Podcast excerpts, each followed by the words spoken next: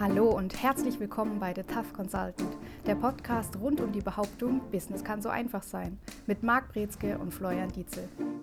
Herzlich willkommen zu einer weiteren Folge. Heute mit dem Thema Schluss mit dem Recruiting-Bullshit. Man findet keine guten Leute. Wie es aussieht, sind wir jetzt in der Personalecke angelangt. Sehe ich das richtig? Richtig, und zwar aus dem einfachen Grund, dass wir ganz häufig das hören von Personalseite oder auch von Geschäftsführernseite, dass die guten Leute nicht zu finden sind, dass es schwierig ist, an gute Leute zu kommen oder dass die Generation schwierig ist.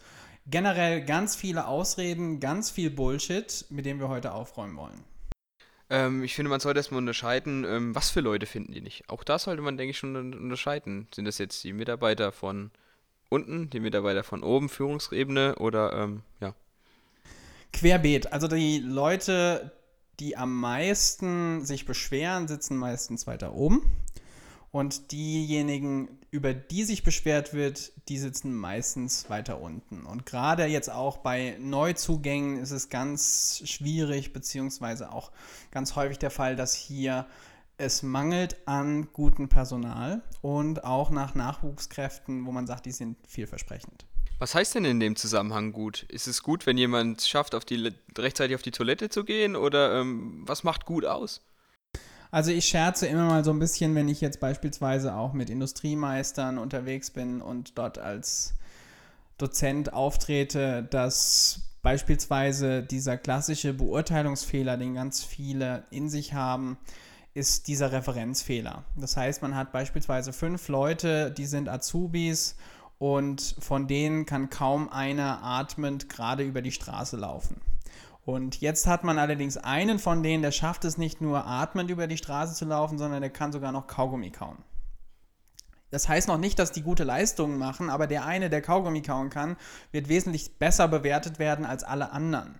Und dass alle darüber lachen können, verdeutlicht aber auch so ein bisschen die Situation, dass ganz viele Unternehmen tatsächlich das Problem haben, gute Azubis zu finden, die motiviert sind, die Bock haben, die Spaß mitbringen, die selbst auch Motivation mitbringen. Und nicht nur Azubis, es sind generell Berufseinsteiger, über die wir reden, oder auch teilweise schon Führungskräfte, die recht jung einsteigen können.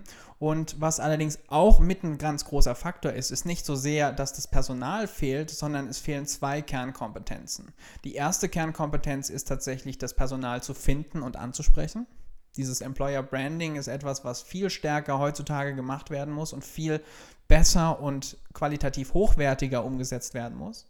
Und das, die zweite Kompetenz, über die wir sprechen müssen, ist die, wie sich die Unternehmenskultur und das Unternehmen selbst als Arbeitgeber verhält. Das heißt, das ist sozusagen das Versprechen, was im Employer Branding gemacht wird, das muss auch eingehalten werden. Und nur wenn die Seite auch stimmt, dann haben wir die Situation, dass die Leute zufrieden sind, bleiben und auch Spaß bei der Arbeit haben und die Leistung aber auch abliefern. Ich finde, es gibt da noch einen anderen Grund, der mit reinspielt.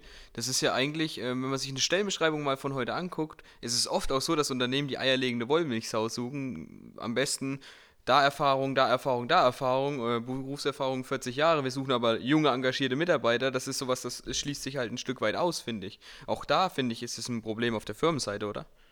Diese Stellenausschreibungen sind schon Employer Branding grundsätzlich. Also wir haben hier die Situation, dass diese Stellenausschreibungen von 1860 so formuliert wurden und immer noch funktionieren und immer noch genauso verwendet wurden. Da war aber die Situation eine ganz andere. Das ist historisch bedingt, wie die gewachsen sind und dass die aber nicht mehr zeitgemäß sind, ist etwas, was sich sehr langsam und sehr zäh ändert.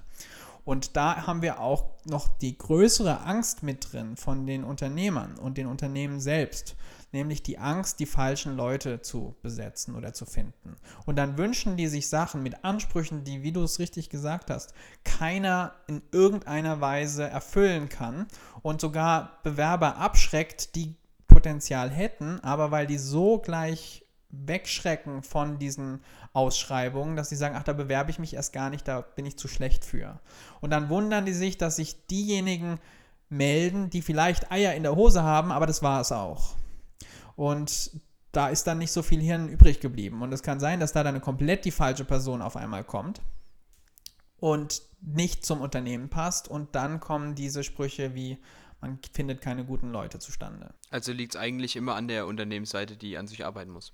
Vorrangig. Die Unternehmen, die wirklich hervorragende Arbeit leisten, in diesen zwei Punkten, Employer Branding und auch die Qualität der Tätigkeit und des Arbeitsumfelds selbst die haben keine Probleme, gute, Person gute Leute zu finden. Da hat sich zwar die Zahl etwas verringert von Initiativbewerbungen beispielsweise, aber das sind immer noch diejenigen, die die Top-Leute haben und die auch immer noch mehr Leute ablehnen müssen, als sie annehmen können. Und das sind all die Unternehmen, die strategisch hier vorgehen, die für ein ordentliches Onboarding sorgen, die ständig aktuell sind. Das sind Marktführer in allen Bereichen. Wenn wir jetzt Namen nennen wollen, dann könnten wir jetzt hier aus der Region vielleicht Kercher nehmen oder Bosch. Aber auch Daimler gehört mit dazu, wo wir sagen können, da sind auf jeden Fall die Weichen richtig gestellt. Wobei man natürlich bei dem einen oder anderen Unternehmen dann auch sagen muss, okay, hier wird gerade umstrukturiert. Das ist natürlich auch ein fließender Übergang, was, was natürlich auch ähm, mit einhergeht. Einerseits der Bewerbungsvorgang, das Employer Branding, alles, was du gesagt hast, aber auch dann, wie geht es weiter, wenn die Jungs jung da sind? Wie werden Personalentwicklungsmaßnahmen gemacht, dass die entsprechend auch noch geformt werden, was natürlich damit einhergeht, dass die auch sich gut entwickeln, oder? Richtig, und da wird viel zu wenig gemacht. Wir haben ganz viele Mitarbeiter, die darauf warten, dass von der Unternehmensseite stärker Potenzialentwicklung gemacht wird. Und das ist ein neues Phänomen, weil davor war doch stärker der Ansatz, die Mitarbeiter müssen selbst dafür sorgen, zu einem Stück, zu einem gewissen Punkt, dass die sich weiterbilden. Und jetzt ist es so, dass hier Unternehmen noch viel stärker in der Führungsverantwortung, was Personalentwicklung angeht, stecken als vorher. Und hier müssen Unternehmen umdenken Hinzu kommt, dass auch die Erwartungshaltung höher ist. Die Mitarbeiter wollen persönliche Entfaltung. Die wollen nicht das Schema F-Programm, sondern die wollen das Programm, was sie persönlich für ihre Karriere, für ihre Arbeitsentwicklung voranbringt und was dann auch die Wertschätzung ihnen gegenüber zeigt und deutlich macht. Wie, wie gehe ich denn dann am Anfang taktisch vor? Also, wir gehen davon aus, wir haben ein Unternehmen, was keine Leute findet, absolut nicht. Und äh, wie würdest du da rangehen?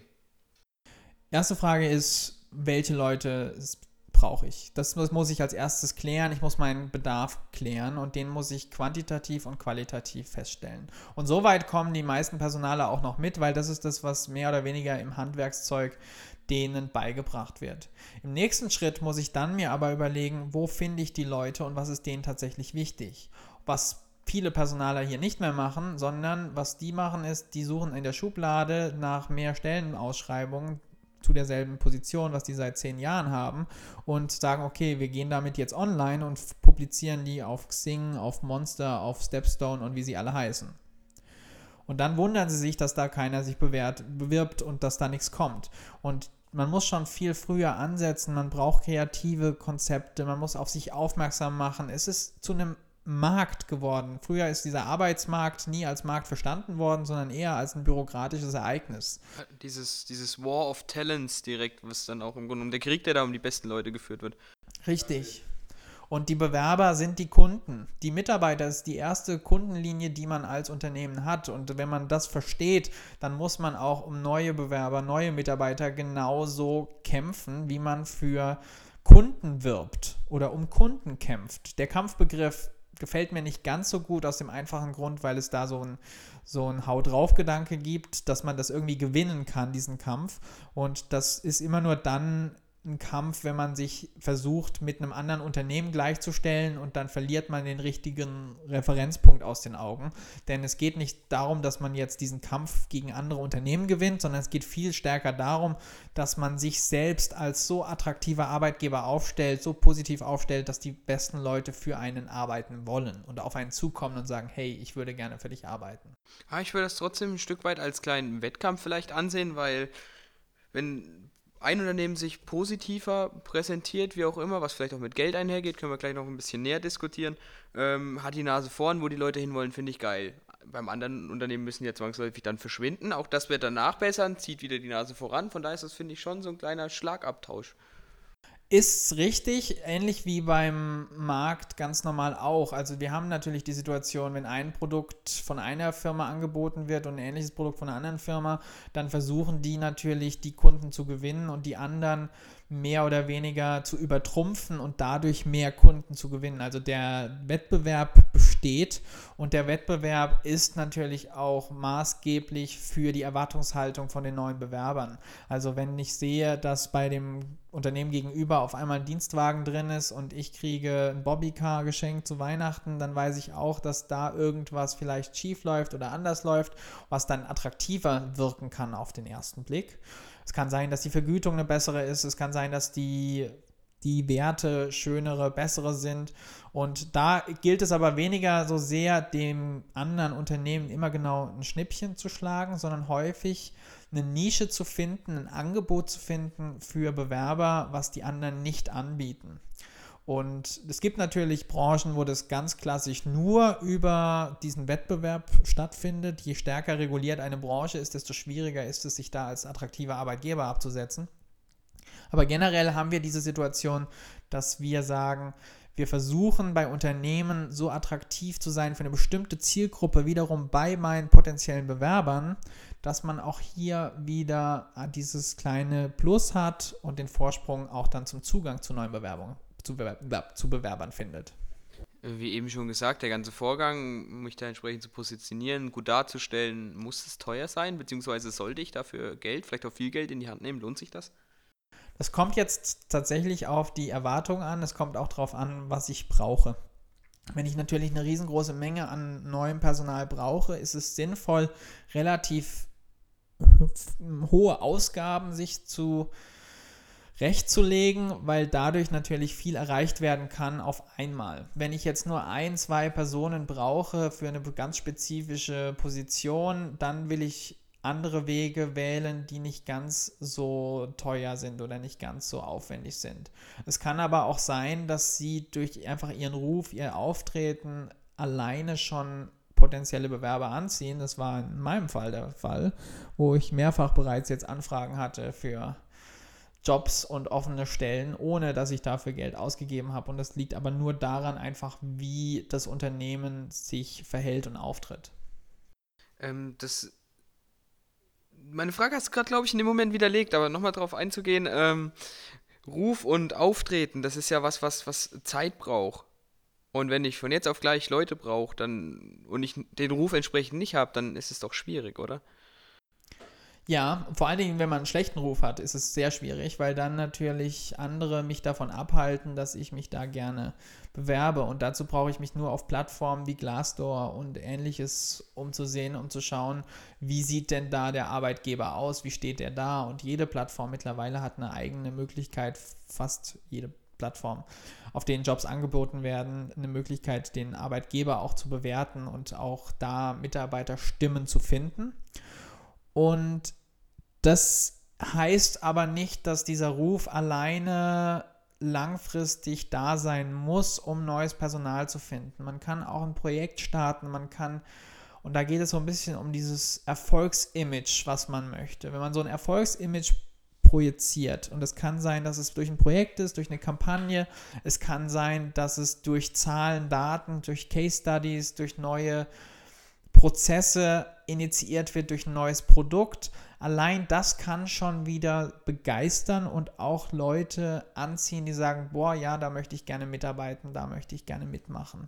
Und das kann dann zum Beispiel auch schon im Zusammenhang des normalen Marketings stattfinden, was ganz selten gemacht wird, was aber einschlagen würde wie eine Bombe für Unternehmen, die das kombinieren ähm, die Plattform nochmal anzusprechen, die Bewertungsplattform, die du angesprochen hast, finde ich schon wieder schwierig, weil erstens schreiben größtenteils die Negativen, die schlechte Erfahrungen gemacht haben, und zweitens ist ja auch, wie wir alle wissen, kaufbar, die ganze Geschichte. Ich kann mir auch gute Kommentare kaufen. Natürlich ist es wie bei allen Produkten und allen Bewertungssystemen, dass man da vorsichtig sein muss. Allerdings ist durchaus die Möglichkeit gegeben zu sagen, die, ich filter das gleich aus nach sehr enttäuschten ehemaligen Mitarbeitern. Häufig sagen die das sogar, dass, es, dass das, das schiefgelaufen ist und man, es lassen sich durchaus so ein paar Kriterien eben ergeben. Das Kaufen ist auch eine Sache, die natürlich möglich ist, ist allerdings auch schwierig, weil sobald es rauskommt und der Trend geht dahin, dass das immer mehr und stärker rauskommt, umso schwieriger ist es auch, das zu fälschen. Das heißt nicht, dass es nicht doch noch versucht wird und gemacht wird. Es wird immer so bleiben.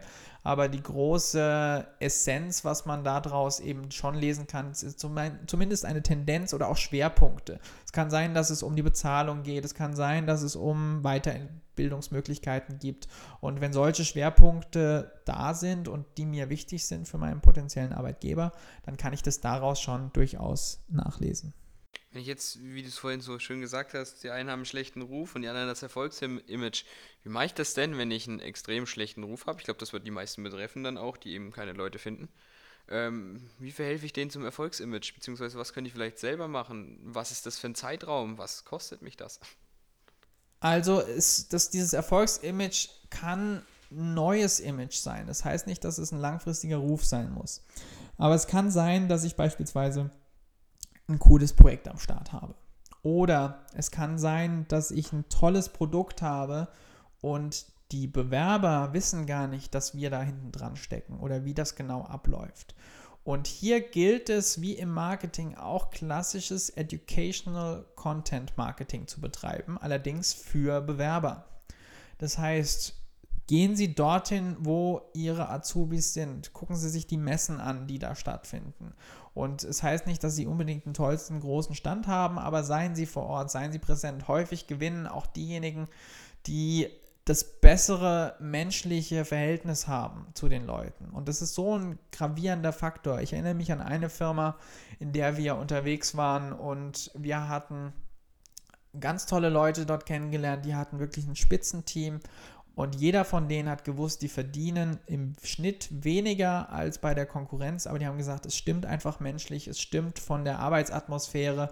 Wenn irgendwo was schwierig wird, dann wird einem geholfen, die sind für einen da und an anderer Stelle ist es nicht der Fall. Und deswegen sind die alle geblieben. Die haben fast jeden von der Ausbildung an mit übernommen und haben gesagt, wir ziehen unsere Azubis selbst groß und unsere Führungskräfte groß und die Personalabteilung ist auch von einer geführt, die dort selbst ihre Ausbildung gemacht hat. Und das zeigt einfach auch, dass gerade Geld oder auch Status von außen nicht das sein müssen, was dann dazu führt, dass man tolle Leute hat und bindet. Man muss nicht der Arbeitgeber sein, der am meisten für die Mitarbeiter bezahlt. Man muss der sein, der am meisten Energie aufwendet für Mitarbeiter und auch zeigt, dass es vorangeht und dass die Perspektiven, die Chancen und die Entwicklungsmöglichkeiten gegeben sind.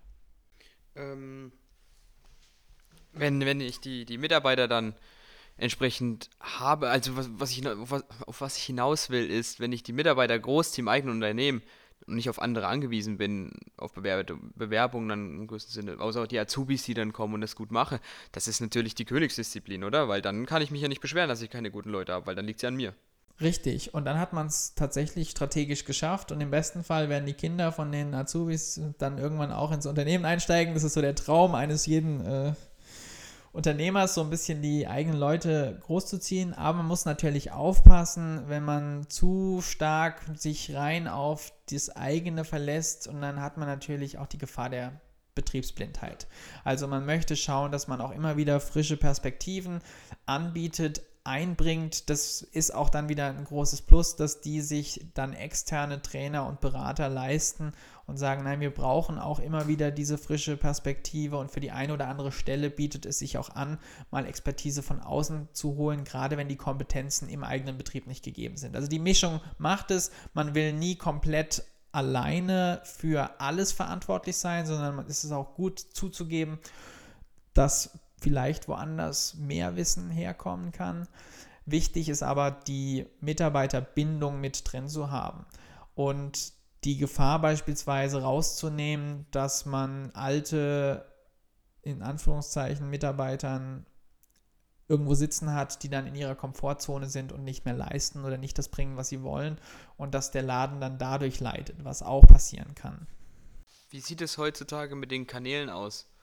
Hat sich da viel geändert oder äh, erreiche ich meine Leute noch über Tageszeitungen und Co? Tageszeitung ist so ein bisschen auf dem absterbenden Ast für jüngere Mitarbeiter, funktioniert aber immer noch, denn wenn jetzt eine Führungskraft sagt 40 plus, ich möchte gerne eine neue Stelle, dann kaufen die sich durchaus eine Zeitung. Entweder regional oder überregional und gucken mal da rein, was denn gerade so angeboten wird. Also es sollte nicht unterschätzt werden. Auch natürlich die Online-Auftritte der Zeitungen haben auch immer noch so die erste Anlaufstelle häufig für potenzielle Führungskräfte und Mitarbeiter. Nicht außer Acht lassen. Aber generell reicht Zeitung nicht mehr aus. Was jetzt häufig mal gemacht wird, ist auch Radio, was natürlich ein spannender Ansatz ist, gerade um die jüngere Generation anzusprechen. Soziale Medien ist mit das A und O. Und das größte, wichtigste Tool, was ihnen aber immer noch zur Hand geht, und das ist das älteste, und das ist äh, Mund-zu-Mund-Propaganda. Also wenn irgendjemand empfehlen kann, weiterleiten kann, versuchen Sie am besten die Leute, die Sie haben, direkt dazu zu bringen, diesen Job und Arbeitgeber weiter zu empfehlen, weil das ist somit einer der größten Faktoren, um wirklich sich gut und weit und breit aufzustellen. Eine der letzten Fragen noch in, in dieser Folge. Ähm, wir sind ja schon wieder fast am Ende. Thema Headhunting. Wann wird es denn interessant? Wann sollte ich mir da jemanden suchen? Headhunting wird immer dann interessant, wenn wir natürlich für Stellen unterwegs sind, die ein sehr spezifisches Profil brauchen. Wir brauchen beispielsweise als Geschäftsführer oder als Managing Partner die Kenntnisse, Fähigkeiten, die auch zu der Kultur passen, die die Skills und Expertise mitbringen und da dann auch das Unternehmen repräsentieren können. Und hier ist es hilfreich, sich nicht alleine aufs Bauchgefühl zu verlassen, sondern da die Expertise an jemanden zu geben, der weiß, er findet gute Leute oder eine Firma, die weiß, dass da die Köpfe unterwegs sind und auch dieses Gespräch ins Rollen bringt. Denn häufig ist da natürlich der Wechsel weniger, dass wir jetzt gerade so den perfekten arbeitslosen Geschäftsführer zu Hause auf der Couch sitzen haben, der jetzt das Regionalblättchen durchgeht und zu gucken, wo jetzt die neuen Positionen offen sind. Und da ist es eben hilfreich zu sagen, man hat diesen Headhunter mit an Bord und kann da dann auch gerade auf einer höheren Ebene dafür sorgen, dass es von allen Seiten passt. Dein letzter Abschluss. Was ist die schlagfertige Antwort auf, ähm, wenn der Personaler kommt und sagt, man findet keine guten Leute? Weil sie zu dumm sind. Perfekt, super. War wieder eine aufschlussreiche Folge für alle, denke ich. Ähm, das war's für heute leider wieder. Bis zum nächsten Mal und tschüss. Und das war's wieder mit The Tough Consultant. Bei Wünschen, Fragen oder Anregungen schreiben Sie eine Mail an service at mbinspirations.com oder erhalten Sie weitere Infos unter www.mbinspirations.com.